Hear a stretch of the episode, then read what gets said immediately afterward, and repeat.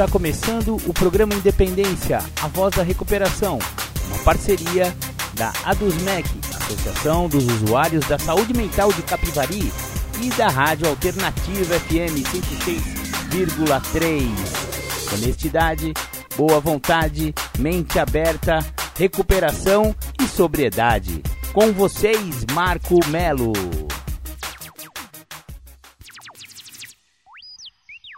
Marco Melo sou eu e você já está no programa Independência desta semana. Seja muito bem-vindo, seja muito bem-vinda.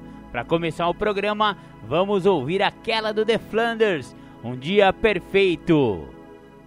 Bacana, voltamos com o programa Independência, a voz da recuperação. Você ouviu The Flanders, Um Dia Perfeito, a música de abertura do programa Independência, porque fala do alcoolismo, né? Num possível jogador de futebol bem-sucedido, que tinha tudo a favor, né? E mesmo assim, o alcoolismo catou o cara. Não tem essa, mano. Você pode ser o maior de todos. Diante do alcoolismo, se você tiver a propensão para desenvolver a doença, maluco já era. Você vai ser humilhado se você não tiver um pouco de humildade e admita a sua impotência perante o álcool. Maravilha, maravilha! Hoje o programa Independência vai tratar de um livro muito legal de narcóticos anônimos. É, faremos a resenha hoje do livro Isto Resulta: Como e Por quê. É uma publicação do NA lá de Portugal Exatamente, mas muito difundida aqui pelos grupos de narcóticos anônimos brasileiros. É, uma, é um estudo de passos mais aprofundado, muito interessante. A introdução do livro já diz assim, ó: Bem-vindo. O livro que você tem nas mãos trata dos 12 passos e das 12 tradições de narcóticos anônimos. É verdade que seja sob forma escrita ou oral, nada do que se diga sobre algo tão pessoal ou tão individual como a recuperação poderá agradar a todas as pessoas. Este livro não pretende ser nem um estudo exaustivo dos passos e das tradições de NA, nem a palavra final sobre qualquer aspecto da recuperação ou da unidade de NA. Pretende, antes, ajudar você a encontrar sua própria interpretação dos princípios contidos nos passos e nas tradições. Esperamos que ao longo destas páginas encontre crescimento pessoal, compreensão e empatia. Oramos para que você avance para um novo estado de entendimento da recuperação e do lugar valioso que você ocupa como membro de Narcóticos Anônimos.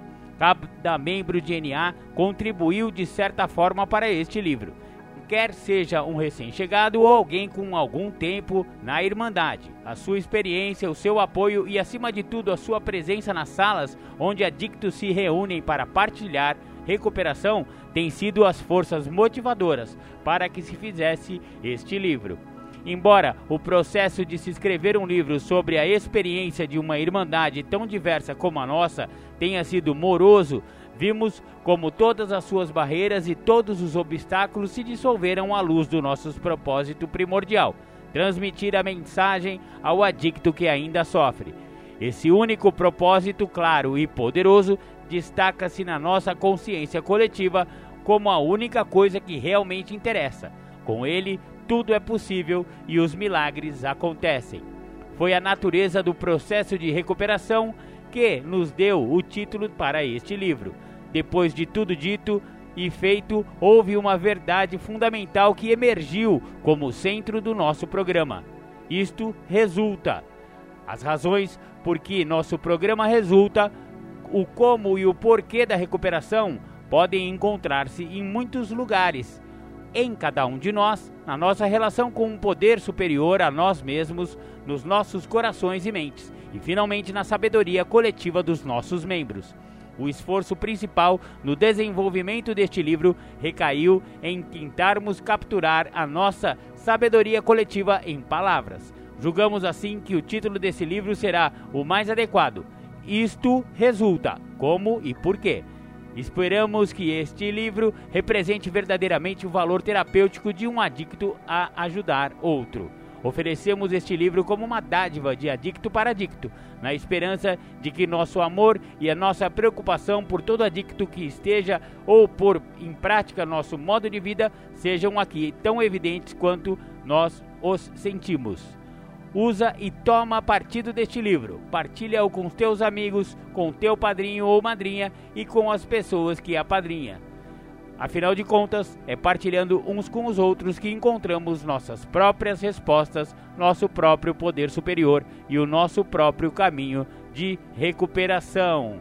Legal, essa já então é a introdução do livro Isto Resulta Como e Por quê os 12 passos, né? O objetivo dessa sessão do livro é convidar os nossos membros a empenharem-se numa viagem de recuperação e servir como meio para se alcançar uma compreensão pessoal dos princípios espirituais contidos nos 12 passos de Narcóticos Anônimos. Essa sessão do livro explora os princípios espirituais de cada passo e a forma como experimentamos nas nossas vidas.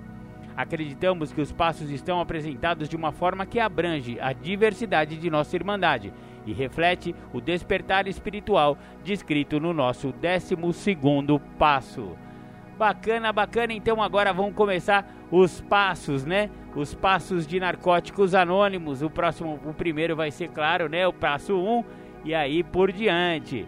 Por enquanto, vamos ouvir mais uma música e já já a gente volta.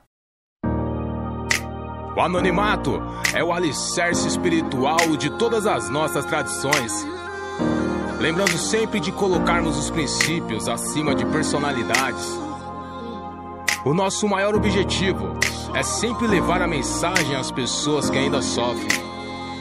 Eu agradeço a sua vida, JKS, porque graças a você a mensagem chegou em mais um lar destruído em mais uma vida dominada pelo uso abusivo e compulsivo das drogas e do álcool. Só por hoje, eu aprendi a lutar contra essa doença, ainda que seja um dia de cada vez. Só por hoje eu tenho a certeza que Jesus Cristo é a pessoa mais importante da minha vida. Glória a Deus. Só por hoje eu posso me apoiar em vocês, meus companheiros.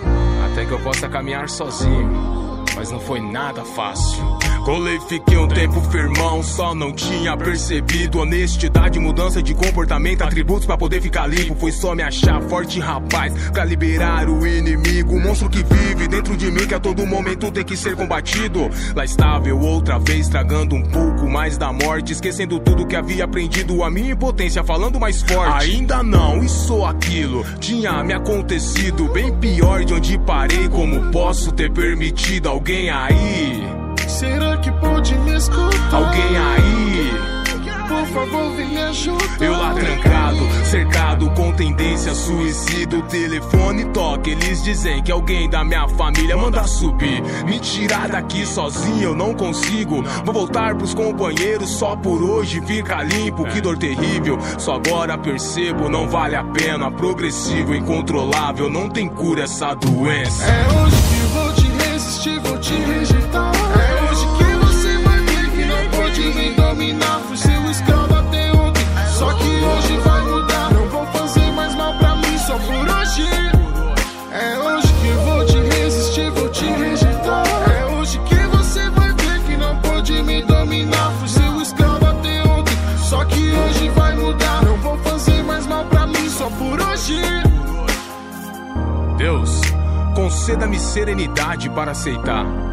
as coisas que eu não posso modificar, coragem para modificar aquelas que eu posso e sabedoria para reconhecer as diferenças. É defesa, armadura, sei que protege minha vida. Seja feita a sua vontade, é o que a gente precisa. Obrigado pela minha família, obrigado pelos companheiros, obrigado pela sala aberta por estar em nosso meio, por me mostrar meu real tamanho, fundo de poço, dar a vida a quem não merecia. De novo, de novo, por me pegar em teu colo, por debaixo das suas asas, manifestar seu amor e alguém que não vale nada. E foi dentro da sala que aprendi a ser tesoureiro. Mente aberta, honestidade, reconquistei o respeito.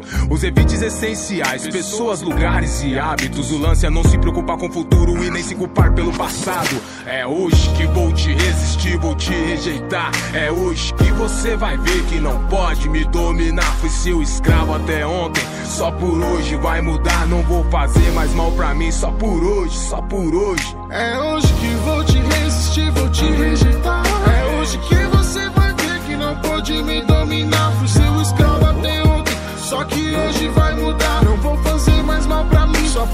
Por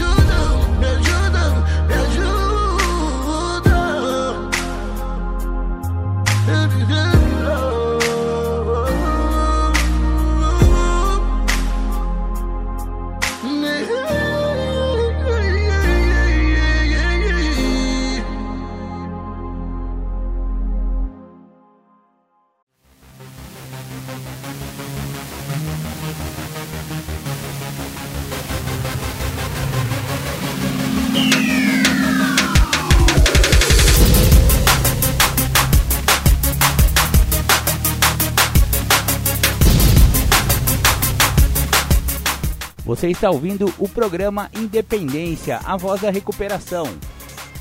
Para participar ou tirar suas dúvidas, ligue 3492 3717 ou então pelo WhatsApp 99650 1063. Legal, você ouviu aí o rap só por hoje. Pessoal do NA que fez esse rap aí não é nenhuma pessoa específica, né? Mas é, mantém-se o anonimato até nessa parte aí.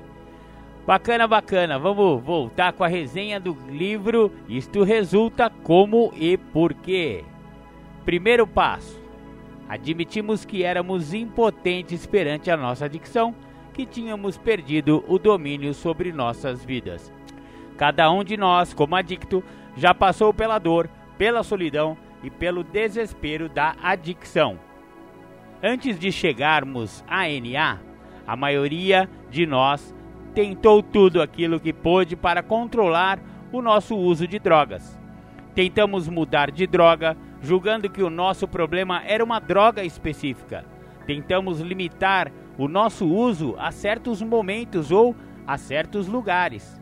Até podemos ter chegado ao ponto de jurar que nunca mais voltaríamos a usar, ou dito a nós próprios que nunca faríamos as coisas que vimos outros adictos fazerem, acabando também por fazê-las.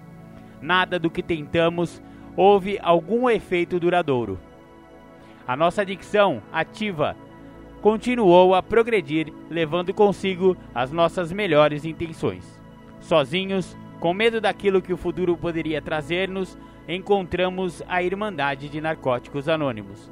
A nossa experiência como membros de Narcóticos Anônimos é a de que a adicção constitui uma doença progressiva. A nossa progressão pode ser rápida ou lenta, mas é sempre para pior. Enquanto continuamos a usar drogas, as nossas vidas nunca deixarão de piorar. Não é possível descrevermos a adicção de uma forma que nos agrade a todos. Contudo, a doença parece afetar-nos das seguintes maneiras: mentalmente, ficamos obcecados com ideias de usar. Fisicamente, desenvolvemos uma compulsão para continuar a usar, sem olhar as consequências. Espiritualmente, tornamos-nos completamente egocêntricos ao longo da nossa adicção. Para muitos adictos, faz sentido ver a adicção como uma doença. Doença essa que a nossa experiência diz ser progressiva incurável e que pode ser fatal se não for detida. Em Narcóticos Anônimos, lidamos com todos os aspectos de nossa adicção e não apenas com o seu sintoma mais óbvio, o nosso uso incontrolável de drogas. São numerosos esses aspectos da nossa doença. A prática deste programa permite a cada um de nós descobrir as formas como a nossa adicção afeta nossas vidas, mas sejam quais forem os efeitos da adicção nas nossas existências individuais, todos partilhamos algumas características comuns. É através da prática do primeiro passo que vamos lidar com as obsessões e compulsões, a negação e aquilo que muitos chamam de vazio espiritual. À medida que examinamos e reconhecemos todos esses aspectos da nossa doença, começamos a compreender melhor a nossa impotência. Muitos de nós tiveram dificuldade com a ideia de sermos obsessivos e compulsivos. Só a simples ideia de que essas palavras se aplicassem a nós fizeram-nos recuar. No entanto, a obsessão e a compulsão são elementos de nossa impotência.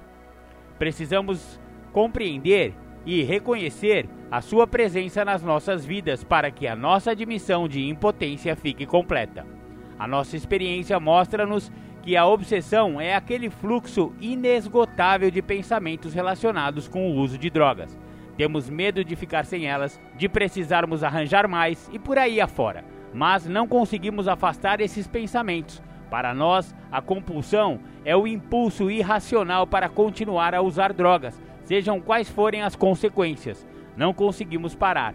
A obsessão e a compulsão são aqui tratadas no aspecto em que se relacionam com o nosso uso de drogas, pois é através da nossa adicção a drogas que nos identificamos uns com os outros, quando chegamos pela primeira vez no programa. À medida que nossa recuperação avança, verificamos como esses aspectos da nossa adicção também se podem manifestar em muitas outras áreas da nossa vida. A negação é a parte da nossa doença que dificulta, chegando até a impossibilitar o nosso reconhecimento da realidade. Durante a nossa adicção, a negação protegia-nos de termos de encarar a realidade em que se haviam tornado as nossas vidas. Chegávamos até a dizer que, se fossem dadas certas condições, ainda conseguiríamos vir a controlar as nossas vidas. Sempre muito talentosos a defender as nossas ações, recusávamos-nos a aceitar a nossa responsabilidade dos danos causados pela nossa adicção. Acreditávamos que, se nos empenhássemos um pouco mais, se substituíssemos uma droga por outra, se trocássemos de amigo, se mudássemos a nossa forma de viver e as nossas ocupações, as nossas vidas iriam melhorar. Todas essas racionalizações falharam umas atrás das outras, mas nunca alargávamos. Negávamos ter qualquer problema com drogas, não importa quantas provas houvessem em contrário. Mantínhamos a nós mesmos acreditando que podíamos voltar a usar de forma controlada, apesar da destruição causada pela nossa doença. Justificávamos nossas ações a parte espiritual da nossa doença, aquela que eventualmente só conseguimos reconhecer através do vazio ou da solidão que sentimos quando deixamos as drogas, talvez seja para nós um dos aspectos mais difíceis da adicção, dado que esta característica da nossa doença nos atinge tão profunda e pessoalmente, podemos achar que é impossível aplicar-lhe um programa de recuperação. Por isso, convém lembrarmos-nos de que ninguém se recupera de um dia para o outro. Sempre que começamos a olhar para as consequências da nossa doença, iremos de certo constatar que perdemos o domínio sobre nossas vidas. Isto está patente em tudo aquilo que nelas há de errado. Mais uma vez, as nossas experiências são individuais e poderão variar muito de adicto para adicto. Para alguns de nós, essa falta de domínio é visível no nosso descontrole emocional ou nos nossos sentimentos de culpa pelo uso de drogas. Alguns de nós perderam tudo: as famílias, os empregos, as coisas materiais, assim como nosso respeito próprio. Alguns de nós nunca chegaram a aprender a funcionar como seres humanos. Alguns de nós passaram por cadeias ou instituições, e alguns de nós estiveram muito perto da morte. Sejam quais forem as circunstâncias individuais, as nossas vidas têm sido dominadas por um comportamento obsessivo, compulsivo e egoísta, e o resultado final tem sido uma vida desgovernada. Bacana, vamos ouvir uma música do Criolo, duas de cinco. Já já a gente volta.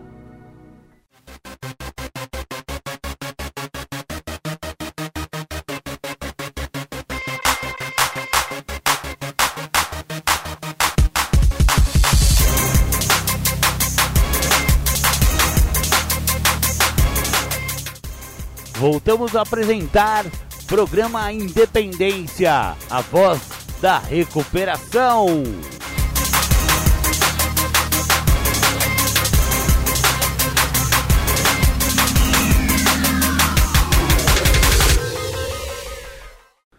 Voltamos com o programa Independência, a voz da recuperação. Você ouviu o Criolo, duas de cinco, aquela música bem contundente que bate bem na veia do uso de drogas, do tráfico, etc e tal. É bem, é bem assim, é crua, né? Nua e crua, realidade, é fogo. Vamos voltar aqui com a resenha do primeiro passo do livro Isto Resulta de Narcóticos Anônimos. Talvez tenhamos chegado à NA sem a capacidade para reconhecer os nossos próprios problemas. Dado nosso egocentrismo, fomos muitas vezes os últimos a compreender que éramos adictos Muitos de nós fomos persuadidos por amigos ou por familiares a começar a ir às reuniões de NA. Outros receberam um encorajamento ainda maior dos tribunais. Seja como for, as nossas velhas ilusões tiveram que ser quebradas. E para conseguirmos enfrentar a verdade da nossa adicção, foi preciso substituir a negação pela honestidade. Muitos de nós ainda se lembram daquele momento de lucidez quando nos vimos confrontados com nossa doença, nossas mentiras, todas as máscaras, todas as racionalizações que havíamos utilizado para justificar situações criadas pelo nosso uso de droga tinham deixado de funcionar. Tornou-se mais claro quem nós éramos e aquilo que éramos. Já não conseguíamos evitar a verdade por mais tempo. Descobrimos que não conseguíamos recuperar sem a capacidade de sermos honestos. Muitos de nós chegamos à NA depois de passarmos anos e anos a praticar a desonestidade. No entanto, podemos aprender a ser honestos e devemos começar a fazer um esforço. Aprender a ser honesto constitui um processo contínuo, a pouco e pouco conseguirmos tornarmos-nos mais honestos, à medida que praticamos os passos e nos mantemos limpos. No primeiro passo, começamos a praticar o princípio espiritual da honestidade ao admitirmos a verdade acerca do nosso uso de drogas. Logo a seguir, admitimos a verdade acerca das nossas vidas. Enfrentamos a vida como ela é e não na forma como as coisas poderiam ou deveriam ter sido. Não importa de onde viemos ou quão bons ou maus julgamos ter sido. Quando finalmente nos vimos em Narcóticos Anônimos e aos 12 passos, começamos a sentir um alívio. Quando começamos a praticar o primeiro passo, é importante que coloquemos a nós próprios algumas questões fundamentais. Será que consigo controlar meu uso de drogas? Estou disposto a parar de usar? Estou disposto a fazer tudo aquilo que for necessário para me recuperar?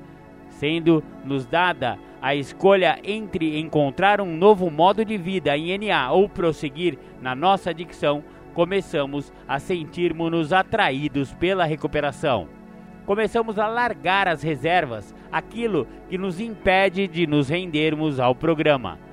No início, ao deixarmos as drogas, a maioria de nós tem de fato certas reservas. Mesmo assim, precisamos encontrar maneiras de lidar com elas. Essas reservas podem ser muito diferentes. Acreditamos que ainda podemos usar uma determinada droga só porque nunca tivemos problemas com ela impormos condições à nossa recuperação, tais como permanecermos limpos apenas enquanto as nossas expectativas forem atendidas, acreditarmos que podemos continuar envolvidos com pessoas ligadas à nossa adicção, acreditarmos que podemos voltar a usar depois de algum tempo limpos, ou decidirmos, consciente ou inconscientemente, praticar apenas alguns dos passos. Com a ajuda de outros adictos em recuperação, torna-se possível encontrar maneiras de ultrapassar as nossas reservas. A coisa mais importante que precisamos saber é que, se mantivermos tais reservas, estaremos a deixar lugar no nosso programa para uma recaída. A recuperação começa com a aplicação dos princípios espirituais contidos nos 12 passos de NA em todas as áreas de nossas vidas. Contudo, não podemos iniciar este processo sem parar de usar drogas. A abstinência total de qualquer tipo de drogas é o único modo que nos permite começar a suplantar a nossa adicção. E a abstinência é só o início. A nossa única esperança de recuperação reside numa profunda mudança emocional e espiritual. A nossa experiência mostra-nos que, para alcançar este precioso dom da recuperação, é preciso que estejamos dispostos a fazer tudo aquilo que for necessário. Em recuperação, ser-nos-ão apresentados princípios espirituais como a rendição, a honestidade e a aceitação, princípios esses exigidos para a prática do primeiro passo. Se os praticarmos com sinceridade, eles irão transformar a nossa forma de ver as coisas e de viver a vida. Quando começamos a praticar estes princípios, até eles poderão parecer estranhos e artificiais. Aliás, poderá ser necessário fazermos um esforço deliberado para a admissão honesta pedida no primeiro passo.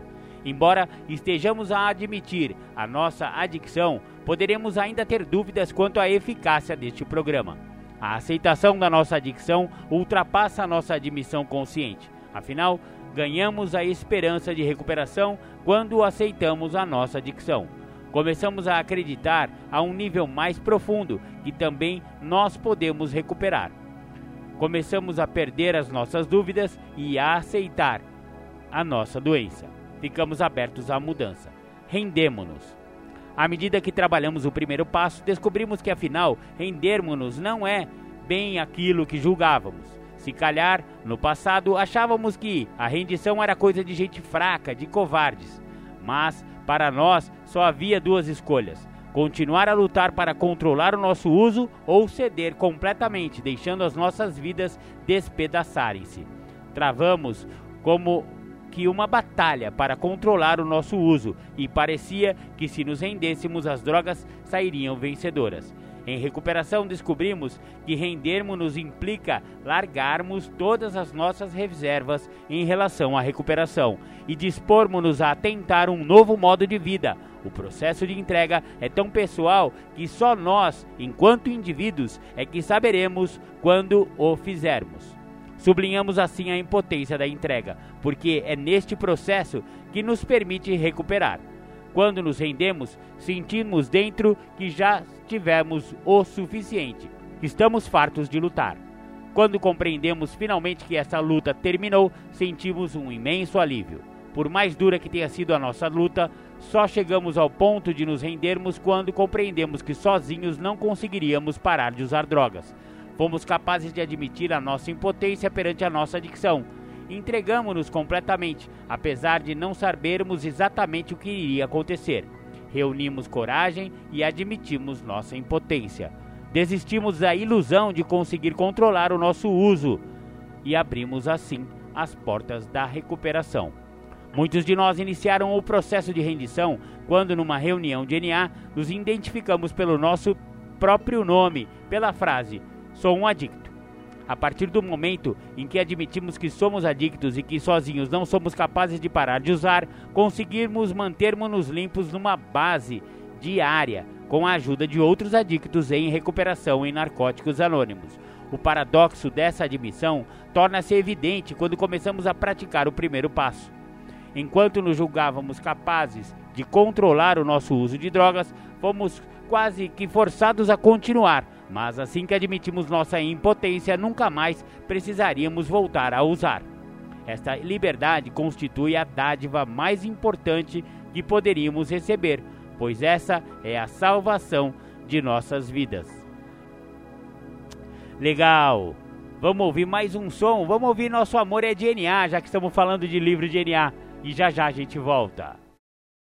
O nosso amor é DNA, o nosso amor é amor puro. O nosso amor é o que há, é luz que ilumina o escuro.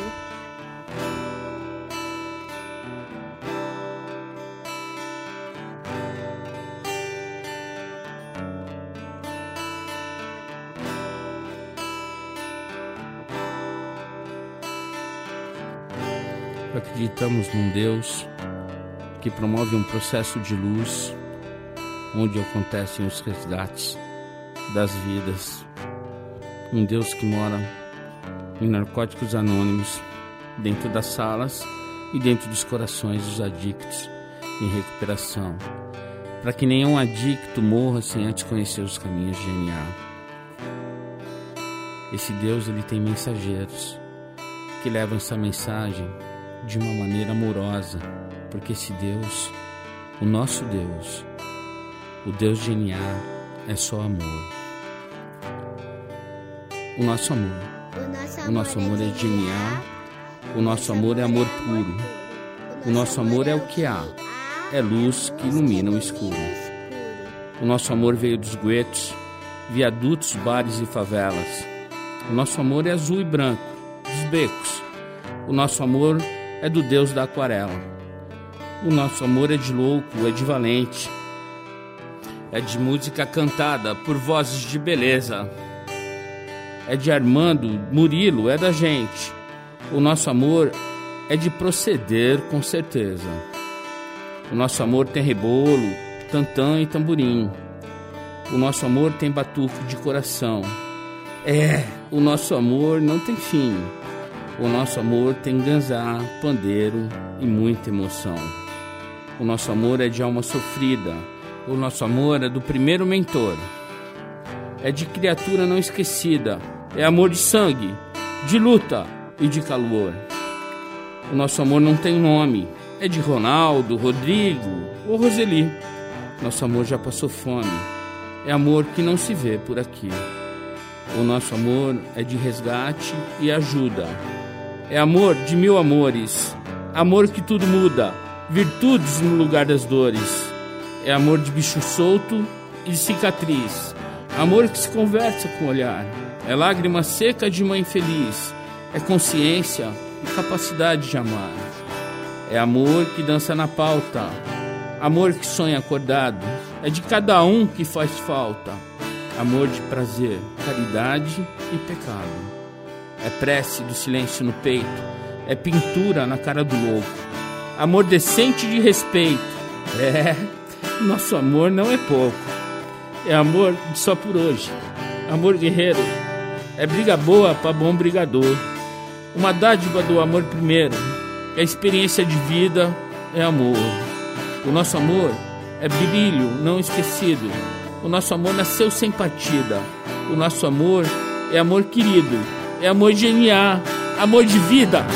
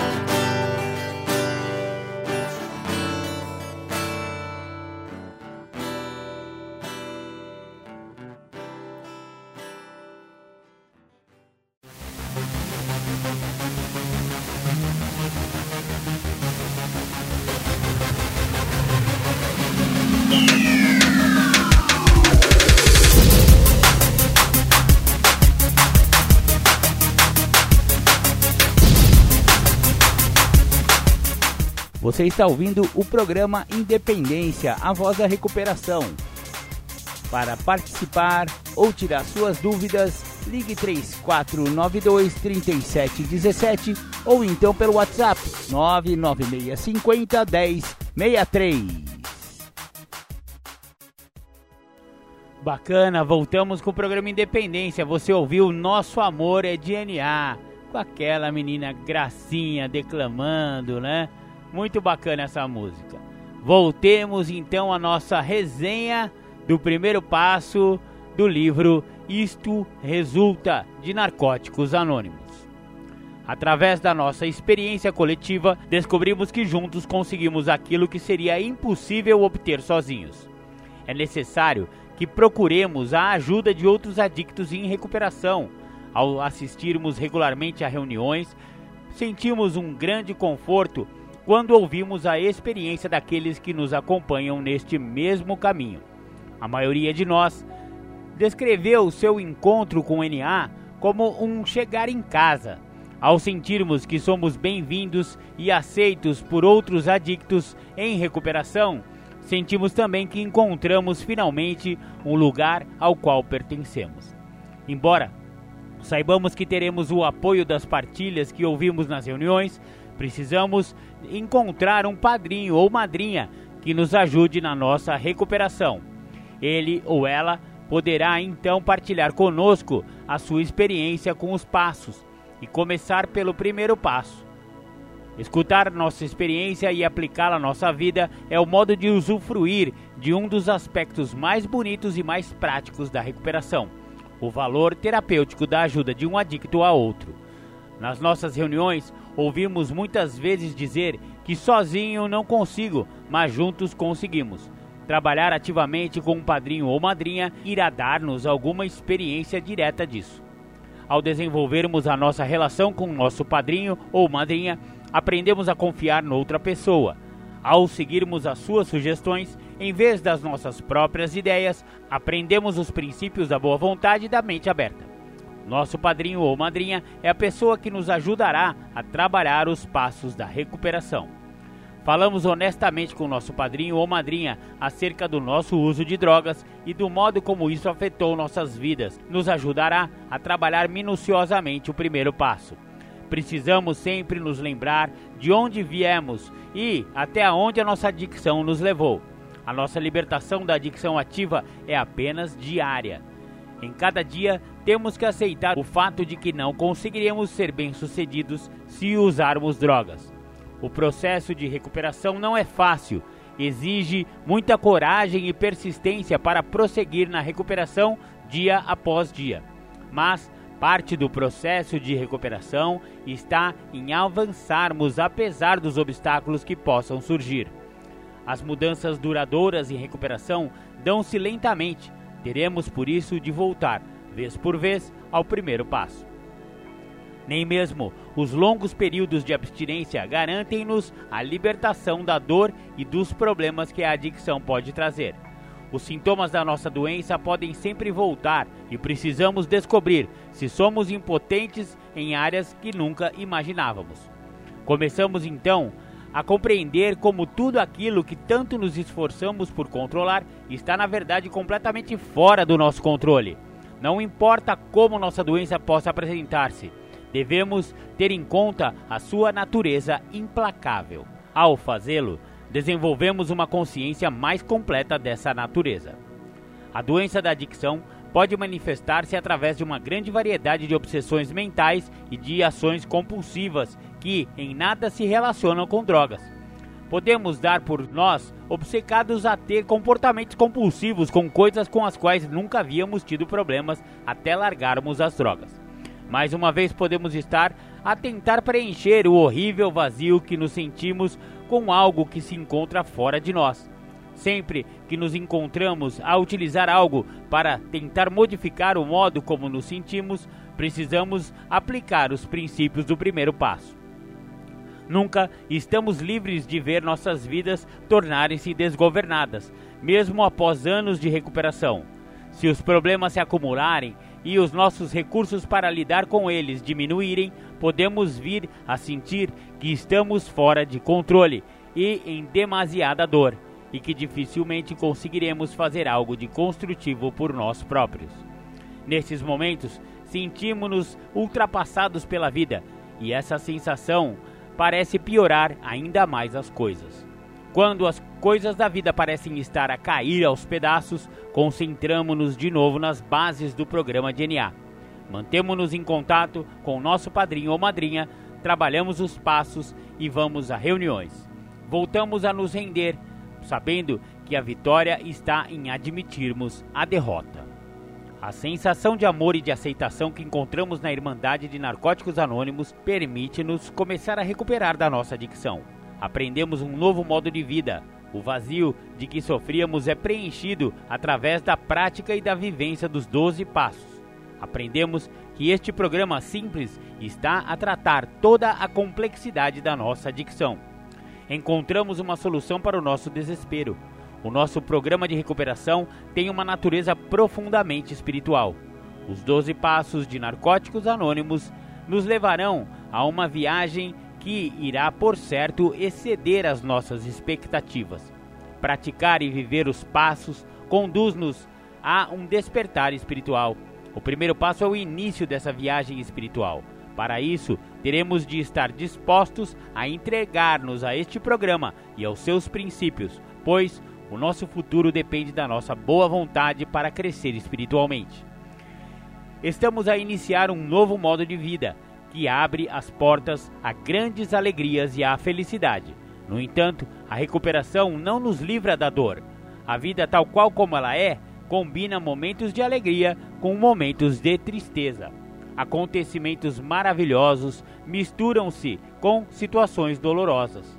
Vamos, por isso, experimentar uma enorme variedade de sentimentos relacionados com tudo aquilo que for acontecendo nas nossas vidas. Ao olharmos com honestidade para as pessoas em que nos tornamos ao longo de nossa adicção, reconhecemos a impotência e a falta de domínio sobre as nossas vidas, mas ao ultrapassarmos nossas reservas, aceitamos nossa adicção, rendemos-nos e experimentamos então a esperança que a recuperação oferece. Compreendemos que já não podemos continuar no caminho em que estávamos. Estamos prontos para uma mudança e dispostos a tentar um novo caminho. Com a nossa boa vontade, prosseguimos para o segundo passo. Bacana, bacana! Esse então foi o primeiro passo do livro Isto Resulta Como e Porquê de Narcóticos Anônimos. Vamos ouvir um som e já já a gente volta com o segundo passo. Pega leve, hein? lá, lá, ya. O cara chegou pedindo ajuda. Lá. Ah, é? E que você sugeriu pra ele? Passa diferente, companheiro. Passa diferente. Passa diferente, companheiro. Passa diferente. Você chegou precisando de ajuda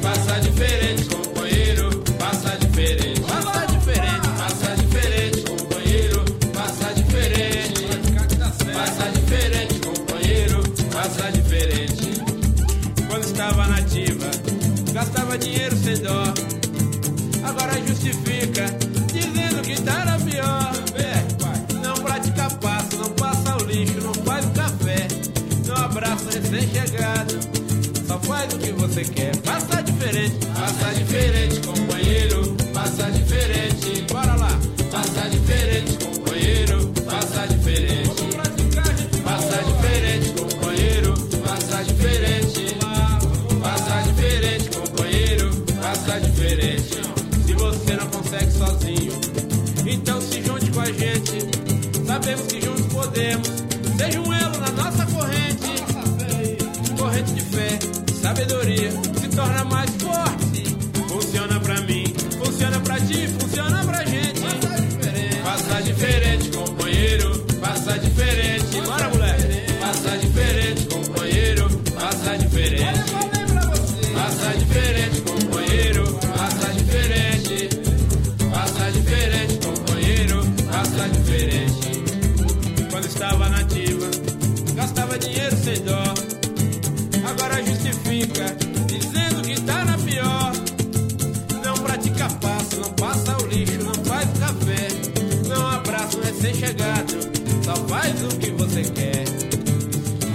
Diferente, companheiro, passa diferente.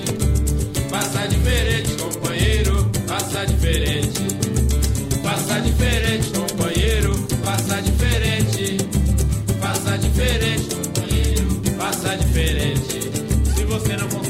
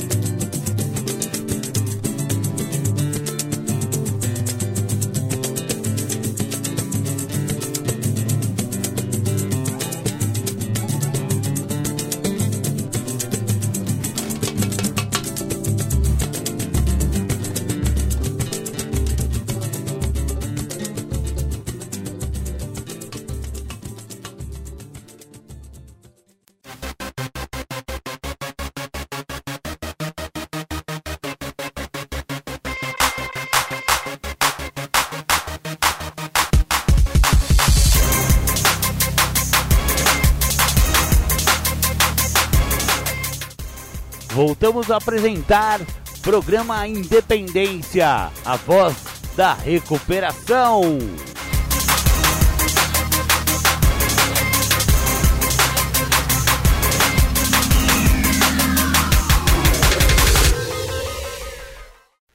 Voltamos com o programa Independência, a voz da recuperação. Você ouviu? Faça diferente, companheiro, o samba da recuperação. Agora voltamos ao livro Isto Resulta Como e Porquê de Narcóticos Anônimos. Segundo passo: viemos a acreditar que um poder superior a nós mesmos poderia devolver-nos a sanidade. Quando nos rendemos no primeiro passo, ficamos com uma enorme necessidade de acreditar que podemos recuperar. Essa rendição faz com que possamos sentir esperança. Ao admitirmos a nossa impotência, abrimos as nossas mentes a uma ideia inteiramente nova.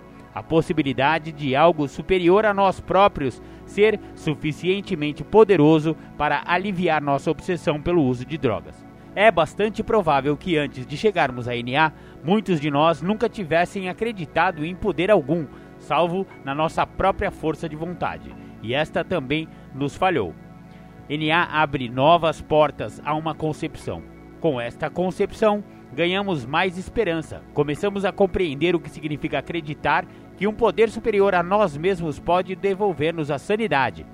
A nossa esperança aumenta quando ouvimos outros adictos em recuperação. Podemos identificar-nos com o seu passado e, através do seu exemplo presente, fazer crescer a nossa esperança. Nas reuniões, escutamos atentamente e adquirimos a boa vontade para aplicar nas nossas vidas aquilo que ouvimos. À medida que começamos a acreditar que existe esperança para nós, começamos também a confiar no processo de recuperação. Nosso pequeno livro branco afirma: há uma coisa que mais do que tudo irá derrotar-nos na nossa recuperação. Trata-se de uma atitude de indiferença ou de intolerância para com os princípios espirituais. Três destes, que são indispensáveis, são a honestidade, a mente aberta e a boa vontade. Mas isto não significa que tenhamos de ser infalivelmente honestos, de mente aberta e com boa vontade. Apenas temos que tentar praticar estes princípios o melhor que pudermos. Quando trabalhamos pela primeira vez o segundo passo, podemos praticar o princípio da honestidade, ao reconhecermos e partilharmos aquilo em que acreditamos ou não acerca de um poder superior a nós próprios. Desenvolver uma mente aberta exige algum esforço, mas podemos praticar este princípio ao escutarmos outros adictos em recuperação partilharem sobre como vieram a acreditar. Para muitos de nós, a boa vontade para tentar algo novo surgiu simplesmente porque estávamos cansados dos velhos caminhos. Pareceu-nos então que, dado que o nosso próprio poder não era suficiente para nos devolver a nossa sanidade, talvez algum outro conseguisse, se o deixássemos. Muitos de nós sentiram que insanidade era uma palavra demasiado dura para descrever o nosso estado. Contudo, se olharmos bem para nossa adicção ativa, veremos que nosso comportamento foi tudo menos são. Na maioria das vezes, as nossas decepções nem sequer se baseavam na realidade. Víamos o mundo que nos rodeava como um meio hostil. Alguns de nós afastaram-se fisicamente e tiveram pouco ou nenhum contato com as pessoas. Alguns de nós atravessaram a vida sem deixar que nada os tocasse emocionalmente, mas, de qualquer forma, acabamos sempre por nos sentir isolados. Embora houvesse provas em contrário, ainda sentíamos que estávamos a controlar a situação. Ignorávamos ou não acreditávamos nas verdades que nos olhavam nos olhos e continuamos a fazer as mesmas coisas na esperança de que os resultados fossem diferentes. O pior de tudo era que continuávamos a usar drogas, fossem quais fossem as consequências negativas. Apesar dos sinais de aviso mostrarem o descontrole do nosso uso, continuávamos a tentar justificá-lo. Com bastante frequência, chegávamos ao ponto de não conseguir olhar para nós próprios. Quando encaramos a realidade das nossas vidas, não pode haver dúvidas de que precisamos desesperadamente ser devolvidos à sanidade. Seja qual for a interpretação individual da palavra devolver, a maioria de nós concorda que significa mudarmos para um ponto em que a adicção e a insanidade que a acompanha não estejam a controlar as nossas vidas. Ser devolvido à sanidade constitui um processo para toda a vida. Este processo varia de adicto para adicto, manifestando-se de modo diferente ao longo das diversas fases da nossa recuperação. Mas todos nós podemos ver os resultados deste processo assim que entramos em recuperação. De início, ser devolvido à sanidade significa não mais termos de usar drogas. Vamos às reuniões em vez de nos isolarmos. Falamos com o nosso padrinho ou madrinha em vez de ficarmos alimentando sentimentos dolorosos, pedindo-lhe ajuda para trabalhar os passos, o que é uma verdadeira demonstração de sanidade. Começamos a acreditar que uma força poderosa pode devolver-nos a sanidade. Por fim, encontramos esperança para nós mesmos. Vir a acreditar constitui um processo. Para alguns de nós, é simples e poderá conduzir-nos a resultados imediatos. Muitos de nós chegaram a NA tão derrotados que estavam dispostos a tentar qualquer coisa. Procurar a ajuda de um poder superior a nós próprios pode ter sido a melhor ideia que alguma vez nos sugeriram. Contudo, este processo de vir a acreditar pode também ser difícil, doloroso até. Muitos de nós descobriram também que poderá ajudar a fingir que acreditamos, o que não significa que devamos ser desonestos. O que isso quer dizer é que, se tivermos dúvida, praticamos o programa como se acreditássemos realmente que podemos ser devolvidos à sanidade. Não é fácil conseguirmos acreditar num poder superior a nós mesmos. Por isso, ao praticarmos este passo, torna-se indispensável ter a mente aberta. Se olharmos à nossa volta, podemos encontrar várias razões para acreditar nele, o nosso acreditar pode ser simplesmente o acreditar que podemos recuperar uma vida de adicção ativa. Ficarmos livres da obsessão para usar drogas pode constituir a nossa primeira experiência de um poder superior a nós mesmos, que atua de fato nas nossas vidas. Provavelmente pela primeira vez em muitos anos, a nossa obsessão por drogas já não controla a nossa existência. Saber que hoje não precisamos usar é por si só uma poderosa certeza. Através deste processo de vir acreditar, começamos então a desenvolver a fé. É, pois, um processo que se inicia com a esperança, que, para alguns de nós, poderá ser um conceito muito vago.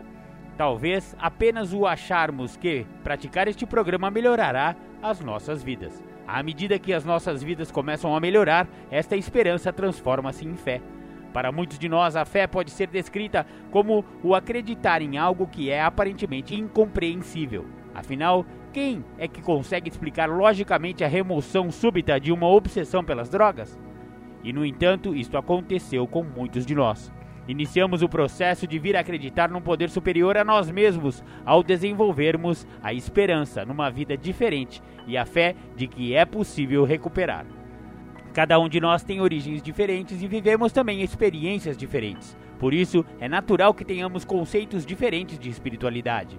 Em NA, ninguém é obrigado a acreditar em quaisquer ideias feitas. Cada um de nós pode acreditar naquilo que desejar. Este programa é espiritual, mas não é uma religião. Cada um de nós cultiva sua própria crença num poder superior a nós mesmos. Seja qual for a forma como concebemos este poder, a ajuda está ao dispor de todos nós.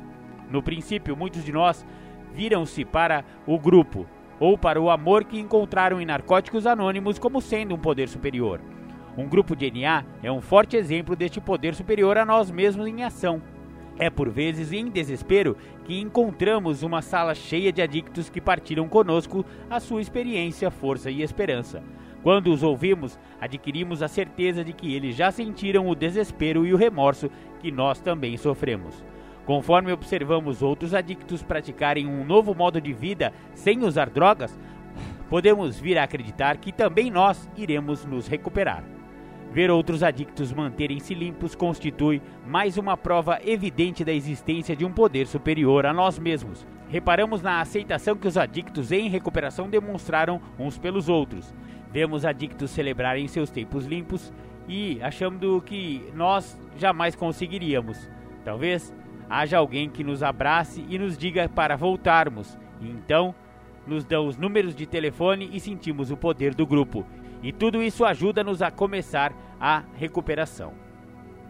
Bacana, bacana. Vamos ouvir mais uma música de recuperação e já já a gente volta.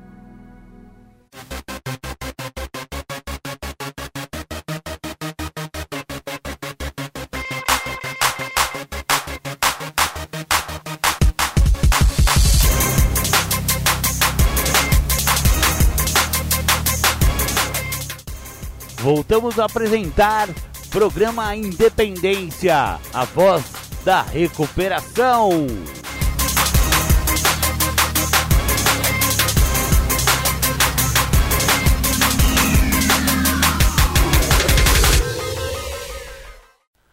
Voltamos com o programa Independência. Você ouviu Salomão do Reggae Menina Tatuada. Prossigamos com o livro Isto Resulta no Segundo Passo.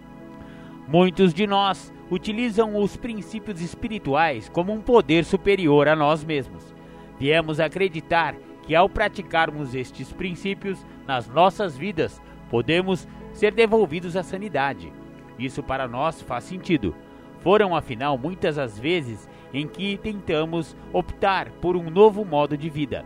As nossas intenções eram realmente boas, mas a nossa existência dia após dia raramente correspondia a tais intenções.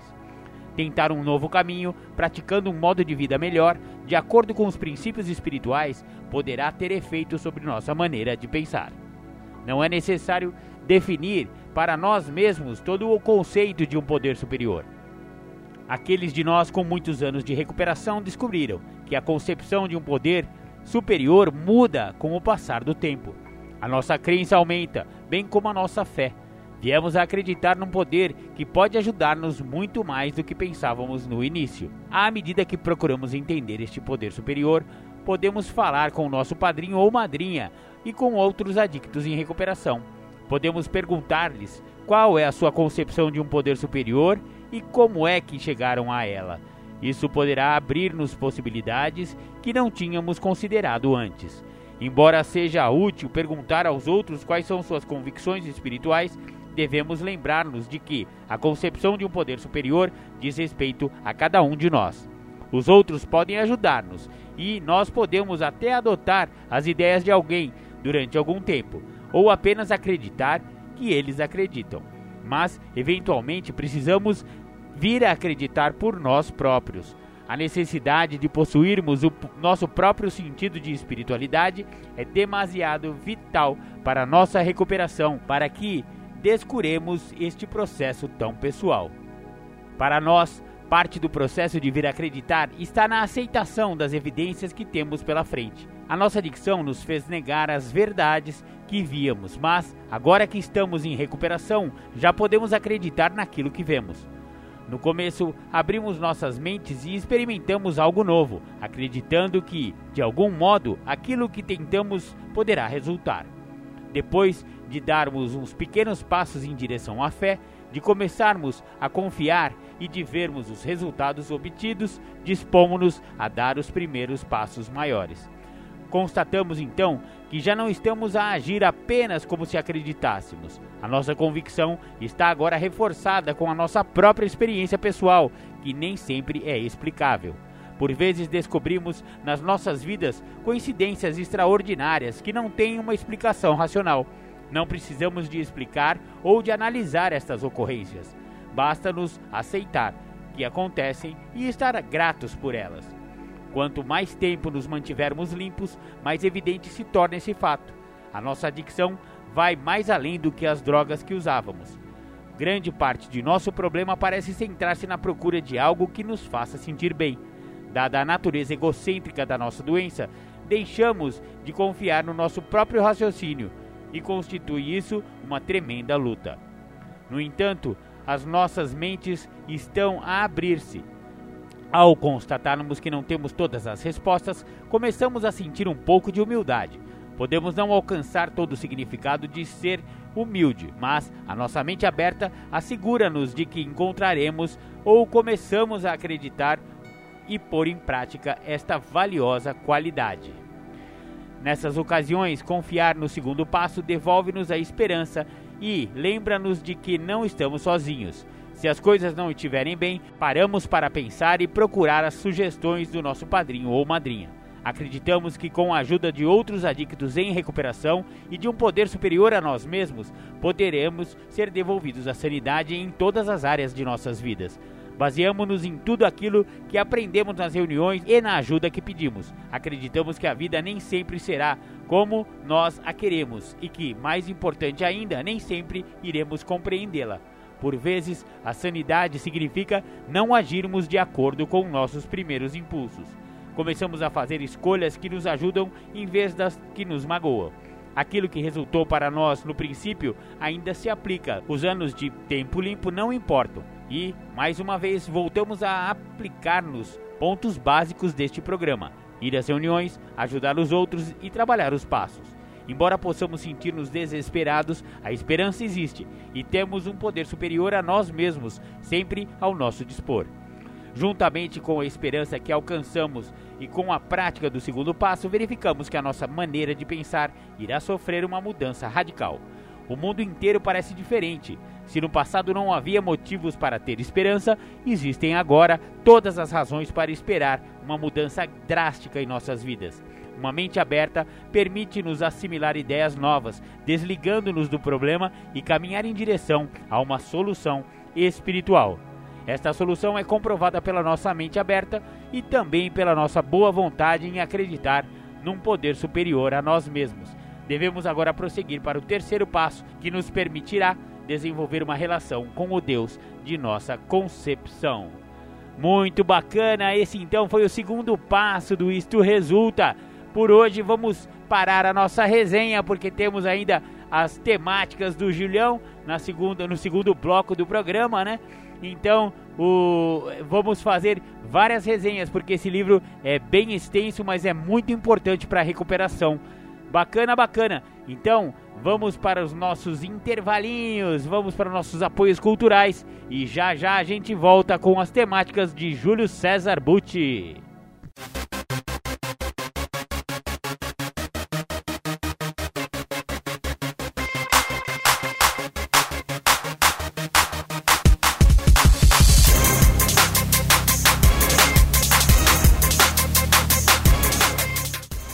Voltamos a apresentar programa Independência, a voz da recuperação.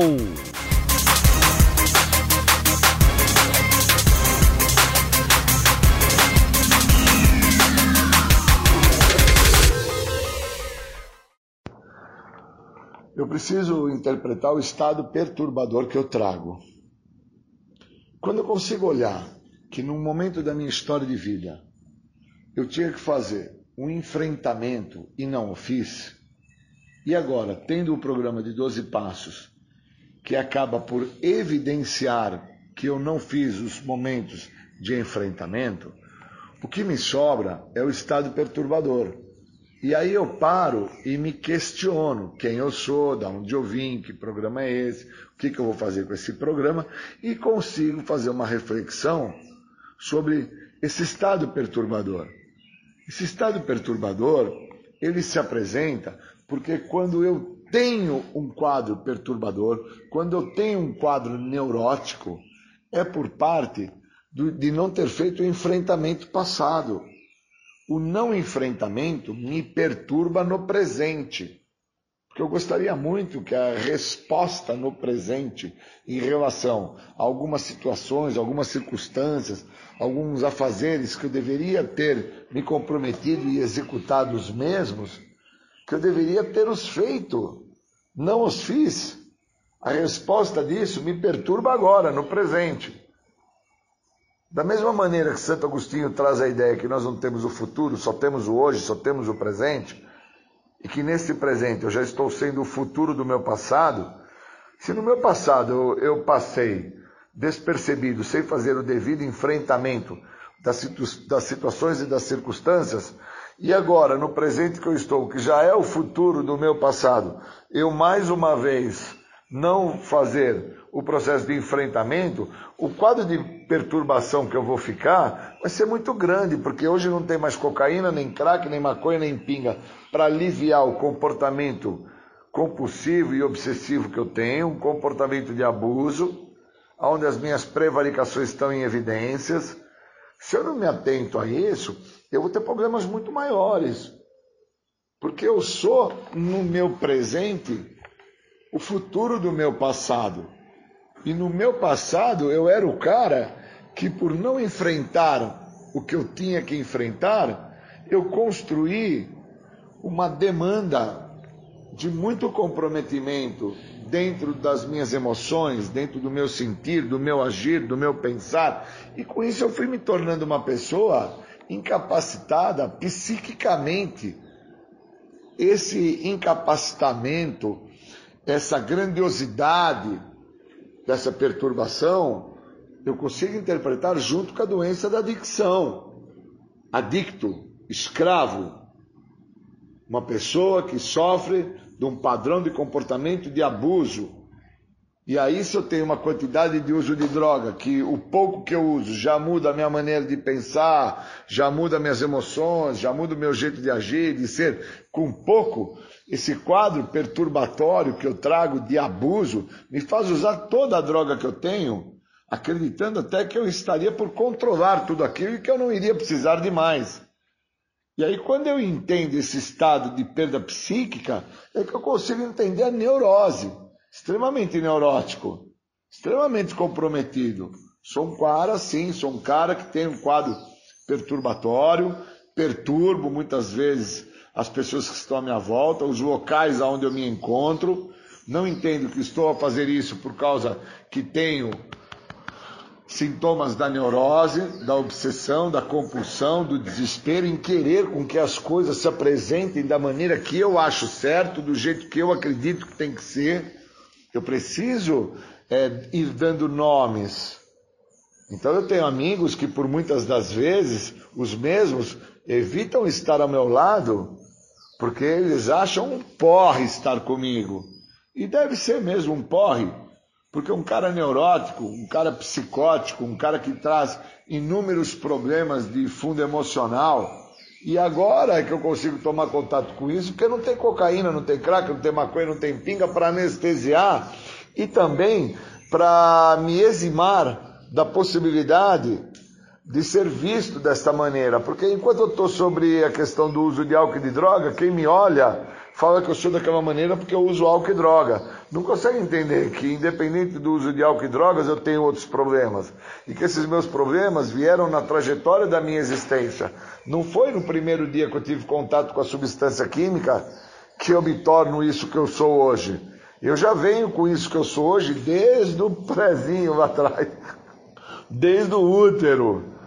E, eu tenho amigos que a dificuldade para querer se libertar no momento de vir ao mundo era tamanha que teve que ser tirado de lá com ferragens. Porque ele não queria sair, ele não queria nascer, ele queria ficar lá dentro daquele local onde ele tinha atenção, calor, amor, onde ele tinha comida fácil, onde ele não precisava fazer nada. Tinha alguém que conversava com ele, tinha alguém que passava creme na barriga, tinha alguém que é, aquecia ele, tinha alguém que cuidava para que ele não tivesse nem que ficar se movimentando muito, tinha outras pessoas que evitavam com que aonde ele se encontrava, dentro ali daquela bolsa de gestação não fosse feijão, não fosse refrigerante, não fosse pimenta, não fosse nenhum condimento. Imagina, quem é que quer sair de um local onde está protegido, cuidado, alimentado, sendo visto? Aí me tira daquilo, cara, não tem como não manifestar neurose. Me tiraram dali. Aí eu tenho que associar isso à questão da minha drogadição. Me tiram a droga, não tem como eu não ficar neurótico. Por isso que Grove, dos Neuróticos Anônimos, ele definiu muito bem que o adicto, quando tira a droga dele, o alcoólico, quando tira o álcool dele, ele fica neurótico. E o neurótico não vira adicto, cara. Olha que interessante. Aí quando eu dou vazão a, essa interpretação, eu começo a me olhar de uma forma mais profunda, começo a me olhar saindo do superficial, saindo do raso, e começo a entender que, cara, eu disputo com meu filho a atenção da mãe dele. Olha que loucura! Eu disputo com as pessoas o resultado de algumas situações, de algumas circunstâncias. Porque é um cara neurótico, um cara que tem um problema seríssimo de, de relacionamento consigo mesmo. E aí, esse quadro perturbatório que eu trago, eu faço de forma extensiva em todas as áreas da minha vida. É numa reunião que eu perturbo, é dentro da escola que eu perturbo, é no meu trabalho que eu perturbo, perturbo ao estar assistindo um filme, perturbo ao estar fazendo um passeio, porque no fundo eu quero que tudo e todos corram e andem dentro do que eu acho que é certo. Porque a minha neurose me faz acreditar que o que é certo é o que eu acredito. A minha neurose me faz acreditar que eu é que tenho a saída para o que o outro precisa. Extremamente comprometido. Extremamente comprometido em relação ao sintoma que é o resultado final da minha doença, que vai ser eu chegar ao ápice de loucura.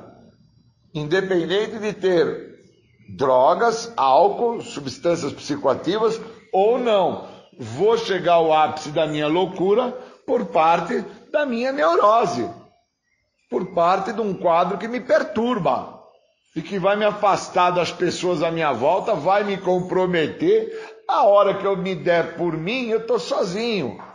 E se existe uma forma que fala na literatura dos passos da Irmandade dos Anônimos, que é a forma que não funciona o programa dos Anônimos, é sozinho. Se tem um jeito para o cara não dar certo, é sozinho. Se tem um jeito que o cara vai ter problemas maiores, é sozinho. Então, olha que interessante. Se eu não reconhecer o meu estado perturbatório, se eu não olhar para o neurótico que assim eu me tornei sem uso de álcool e de droga, a minha tendência é ficar sozinho. Porque eu não vejo que eu preciso do outro. Eu não acredito, cara, que eu precise do outro para que eu possa vir a dar certo. Na realidade, o meu egoísmo, a minha presunção, minha arrogância, minha soberba, todos os sintomas da doença dentro desse quadro perturbatório, dentro desse neurótico, me faz aí construir uma ideia de que sozinho eu posso, de que sozinho eu consigo. E todas as evidências mostram ao contrário. Porque é de forma evidente que se mostra a situação. É evidente que eu tentei, por longos períodos, controlar o uso de substâncias químicas e não tive sucesso com isso. É evidente que todas as tentativas que eu tive de parar de beber da minha maneira não deu certo. É evidente. E aí eu dentro deste quadro neurótico que eu vinha me tornar por não ter mais uso de álcool e de droga fazendo parte da minha vida. Olha que loucura isso. Fico ainda a acreditar que sozinho eu vou conseguir, que sozinho vai dar certo, que da minha maneira é a maneira correta. E me sinto extremamente perturbado quando o outro não faz da minha maneira, quando o outro não me supre dentro do meu desejo e crio briga, crio desentendimento, crio os, os desacordos. E eu preciso sacar o que está me acontecendo. E agora, com 25 anos sem uso de álcool e de droga, eu começo a entender que realmente o adicto, o alcoólico, que assim eu sou, depois que me tiraram o uso de álcool e de droga através do programa de passos, eu fiquei neurótico. Eu fiquei um cara extremamente perturbado.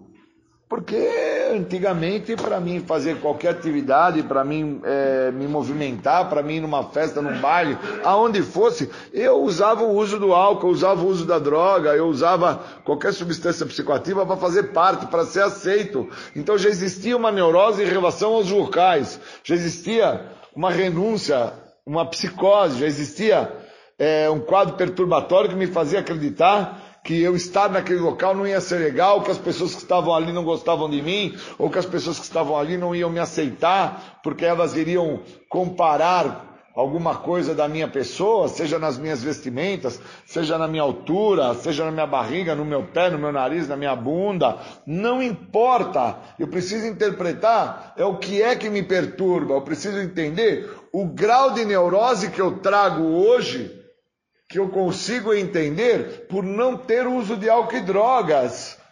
Se eu não entender isso, como é que eu vou fazer o enfrentamento disso?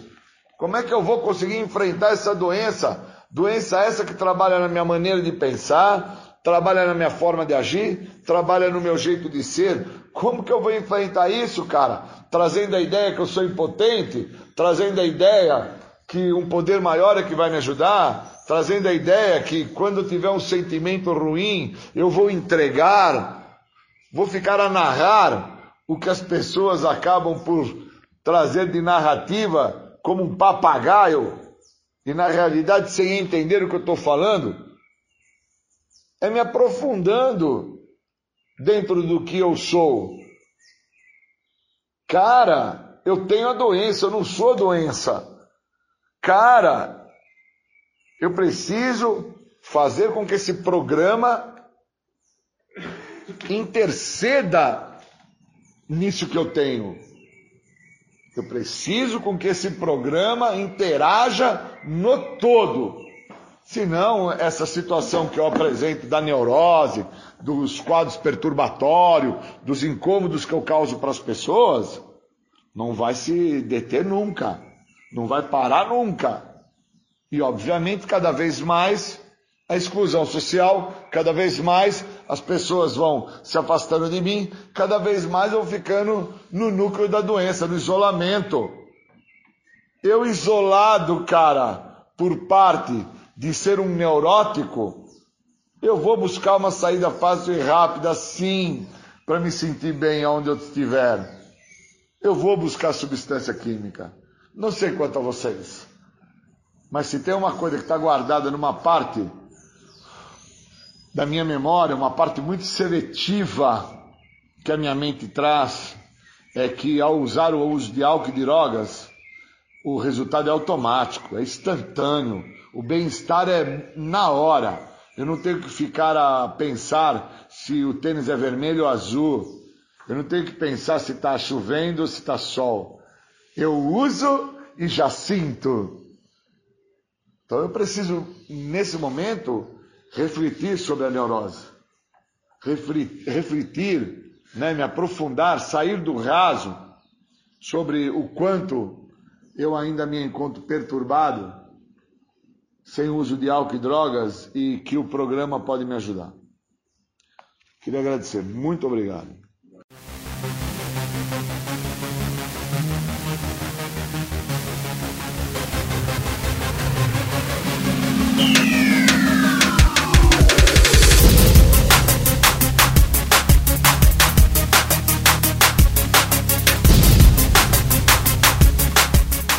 Você está ouvindo o programa Independência, a voz da recuperação. Para participar ou tirar suas dúvidas, ligue 3492 3717 ou então pelo WhatsApp 99650 1063.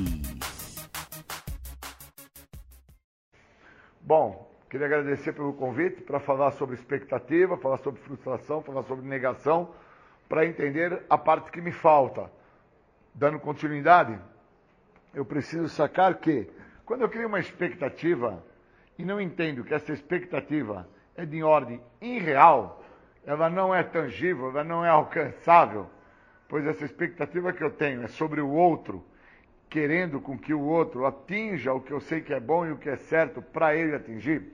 Quando eu consigo ter essa percepção e consigo compreender que cabe ao outro querer atingir esse fator de mudança, não cabe a mim ficar criando uma expectativa irreal sobre o resultado final que cabe ao outro, eu consigo, neste momento, quando eu consigo me libertar desta condição psíquica que eu fico, que é um estado de sofrimento, entender que o adubo da expectativa é a frustração.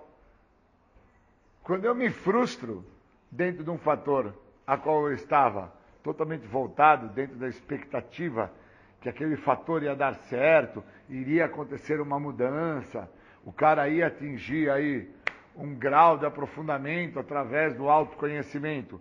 E o mesmo não se habilita para isso, quando eu entendo que o adubo é o sentimento de frustração que eu estou tendo, eu consigo entender que a semente que eu jogo nisso, a qual eu faço crescer e não me permito modificar-me, é a negação.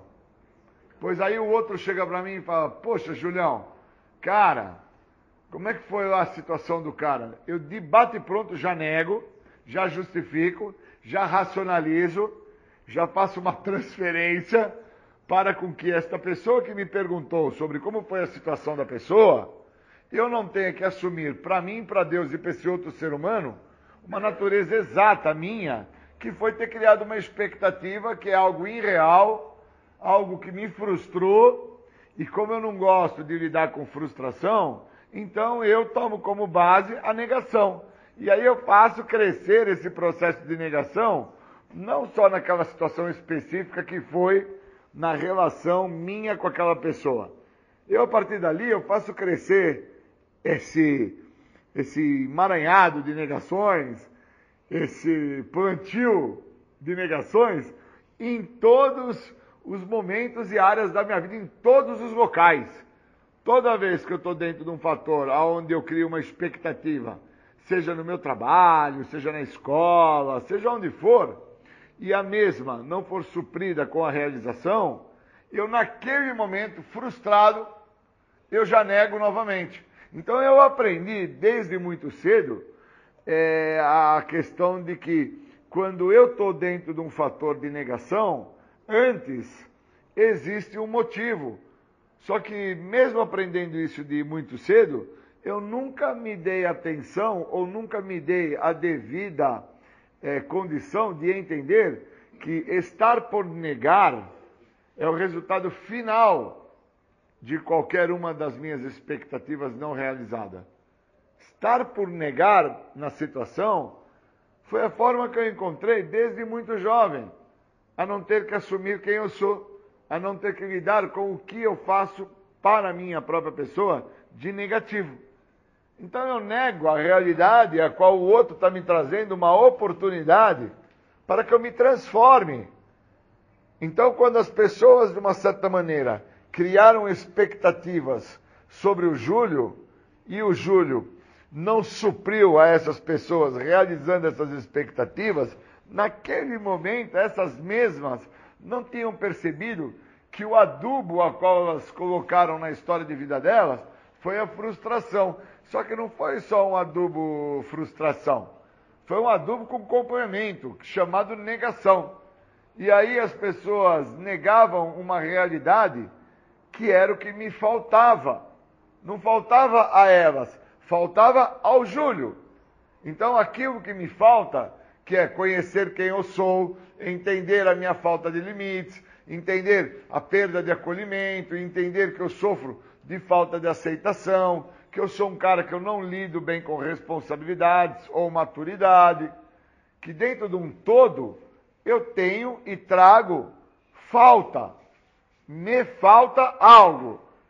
Então, dentro disso que me falta, o outro vinha para mim trazendo dele uma expectativa que era algo irreal, que eu não sabia que era um fator de expectativa que ele trazia, a qual ele almejava que eu fosse me tornar um bom profissional, um cara bom na escola, um cara bom na faculdade, que eu fosse me tornar um bom pai, um bom filho. E essas expectativas cabiam só ao desejo imaturo de ser feliz do outro para minha pessoa. Eu mesmo não iria nunca realizar essas expectativas do outro. E isso nada mais era do outro que também um fator de adubo, de frustração na vida dele, porque ele também não tinha conseguido ser um bom pai, um bom filho, um bom aluno, um bom profissional. Então ele já era um cara frustrado. E dentro da frustração dele, ele trazia a semente que brotou nele, chamado negação.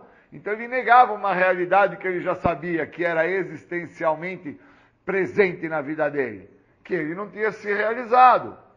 E aí eu, pequenino, era dotado da oportunidade do crescer no processo, né? Porque desde pequeno eu venho trabalhando, querendo ou não, a vontade do outro, buscando realizar a vontade do outro, estudar através do que o outro acha que seria bom para mim estudar, me formar no curso que o outro achava bom, que era legal eu me formar, né? Namorar a menina certa, porque o outro achava que as outras não iam ser tão boas quanto aquela. Então, sempre a expectativa do outro teve à frente das minhas vontades. E aí, obviamente, eu nunca consegui suprir essa expectativa do outro. A resposta era sempre de frustração por parte do outro, que automaticamente me fazia entender que ele ficou frustrado e eu, obviamente, entendia que eu também era um cara frustrado, mas eu não sabia que eu era um cara frustrado porque eu negava a realidade, eu sempre fazia a contra-transferência, colocava a responsabilidade nos outros. A professora da escola não era legal, as namoradinhas que eu arrumava não era legal, os amigos que eu tinha na escola não era legal, a rua que eu morava não era legal, o que chute que meu pai me deu não era legal, o legal era o bamba. Mas meu pai me comprou que chute, que chute não era legal. Bom era o bamba. Então sempre tinha um fator para justificar, negar, racionalizar sempre tinha algo a qual o programa tenta me esclarecer e eu nunca tinha dado a devida atenção, nunca tinha dado a devida percepção, que é o nome, não é atenção, é a percepção. Nunca tive esse fator de percepção aguçado, interessado em tentar entender-me como que eu chego ao estado de desespero em vida e encontro no uso de álcool e de drogas uma forma de anestesiar esse estado de desespero. Porque sou um cara frustrado na escola, sou um cara frustrado no namoro, sou um cara frustrado com a família que eu tenho, sou um cara frustrado financeiramente, frustrado em várias áreas da minha vida. E aí, dentro do estado de desespero, chego ao ápice da minha loucura, ao uso da substância química. E uma vez que eu estou dentro do uso da substância química, paro então a expectativa do outro, pois o outro entende que realmente eu não vou ser nada. Eu só sirvo para ser drogado. E aí o outro passa então a negar definitivamente que ele, dentro da sua expectativa construída e até direcionada para a minha pessoa desde muito jovem, desde pequeno, foi um dos muitos que me trouxe a possibilidade de não me ver frustrado, porque ele queria que eu fosse aquilo que ele achava que era certo. Obviamente, eu tentando viver e fazer pelo outro, eu deixava de tentar fazer e viver por mim. Então, obviamente, eu não tinha a opção de vontade própria. Eu só tinha vontade do outro. E dentro da vontade do outro, eu acabei fazendo justamente também o que o outro, por vontade dele, quando me apresentou o uso da maconha, o uso da cocaína, o uso do crack, o uso do álcool, eu assim eu fizesse. Pois o outro me trouxe algo, me mostrou que esse algo era legal, uma vez que eu usei, toda aquela frustração, toda aquela angústia, toda aquela mágoa, neurose, tudo aquilo que eu já trazia de ser um cara onde eu não me realizei na vida, e isso muito jovem, viu gente? Isso não depois dos meus 40, 50 anos. Eu estou fazendo uma narrativa de quando eu comecei a usar, novo, não tinha nem noção do tal estado de desespero que eu ia chegar, passado 20 anos usando, e o tamanho do grau de comprometimento que eu ia trazer para a minha vida, pois a expectativa que eu tinha quando eu comecei a usar é que eu parasse quando eu queria, que eu só ia usar aquele tipo da maconha e não ia usar outro tipo de droga. Essa era a expectativa que eu tinha. Só que o adubo, que era a frustração, quando os caras saíam para sair com umas outras minas, que eles iam sair para beber ou cheirar, eu ficava frustrado que eles não me levavam. E aí eu passo, então, dentro dessa frustração, a negar uma realidade, que era que eu falava que eu nunca iria usar cocaína. A hora que eu me dei conta, estava eu por cheirar cocaína. A mesma coisa passou na minha vida com o crack, a mesma coisa aconteceu comigo para tomar picada na veia, a mesma coisa aconteceu comigo para tomar LSD e chegar em estado de loucura. Então, eu preciso sacar que dentro do fator da expectativa, que é algo irreal, eu preciso entender os motivos que são irreais. Porque eu crio expectativas para com que na vida do outro vá se modificar, vá se transformar, com que o outro vá atingir aquilo que eu acho que é certo para ele. E uma vez que o outro não desenvolva isso, que foi o que aconteceu com o Júlio, os fatores de frustração se tornam presentes. E quando eu sou confrontado por uma terceira pessoa sobre a ideia, você está frustrado? Júlio, você está frustrado? A minha primeira reação já era negar. Porque eu não entendia o que me faltava. Me faltava justamente conhecer quem eu era. Eu não tinha noção de quem eu era. E como eu não sabia quem eu era, eu não tinha limites. Uma vez que esse indivíduo que não sabe quem é, que não tem limites, fica muito difícil, né, gente? Desse cara se permitir ser acolhido por alguma coisa. Seja até mesmo o programa de 12 passos, que me cobra que eu necessito deixar o programa me acolher.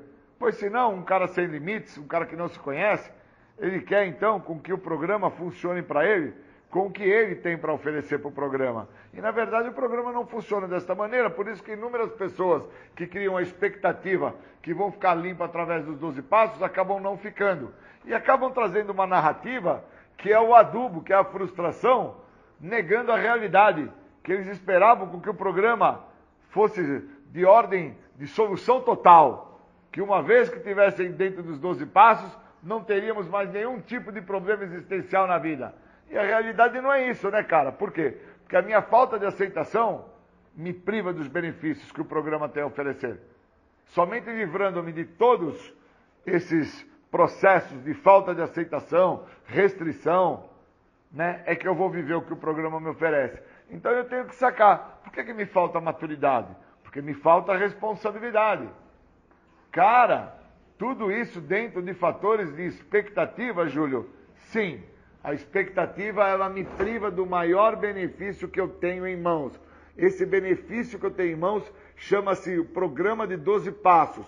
E quando eu crio uma expectativa que o programa vai ter que funcionar para mim, como já funcionou para os outros, e não entendo que o programa só funcionou para os outros, por causa que eles permitiram com que o programa funcionasse através do que o programa oferece, e não através do que eu estou querendo oferecer ao programa, somente assim eu sou libertado desse segredo que tanto me escapou, que é sofrer da doença da adicção. Então é um processo, né? É um processo de continuidade, é um processo de entendimento, a qual ou eu paro esse mecanismo de defesa chamado negação, frustração, expectativa e lido com o que é real, que é o dia do hoje, e entendo o que, que hoje o programa tem para me oferecer, ou então eu não consigo desfrutar do benefício, que não é parar de usar droga, é não voltar a usar. Parar hoje, para mim, com 25 anos que eu não faço uso da droga, já nem é mais importante parar. Para mim, importante hoje é entender como não criar uma expectativa, como não me frustrar e como deixar de negar a realidade, que por muitas vezes eu ainda penso em voltar a usar, mesmo tendo 25 anos que eu não me drogo. Obrigado, bons momentos.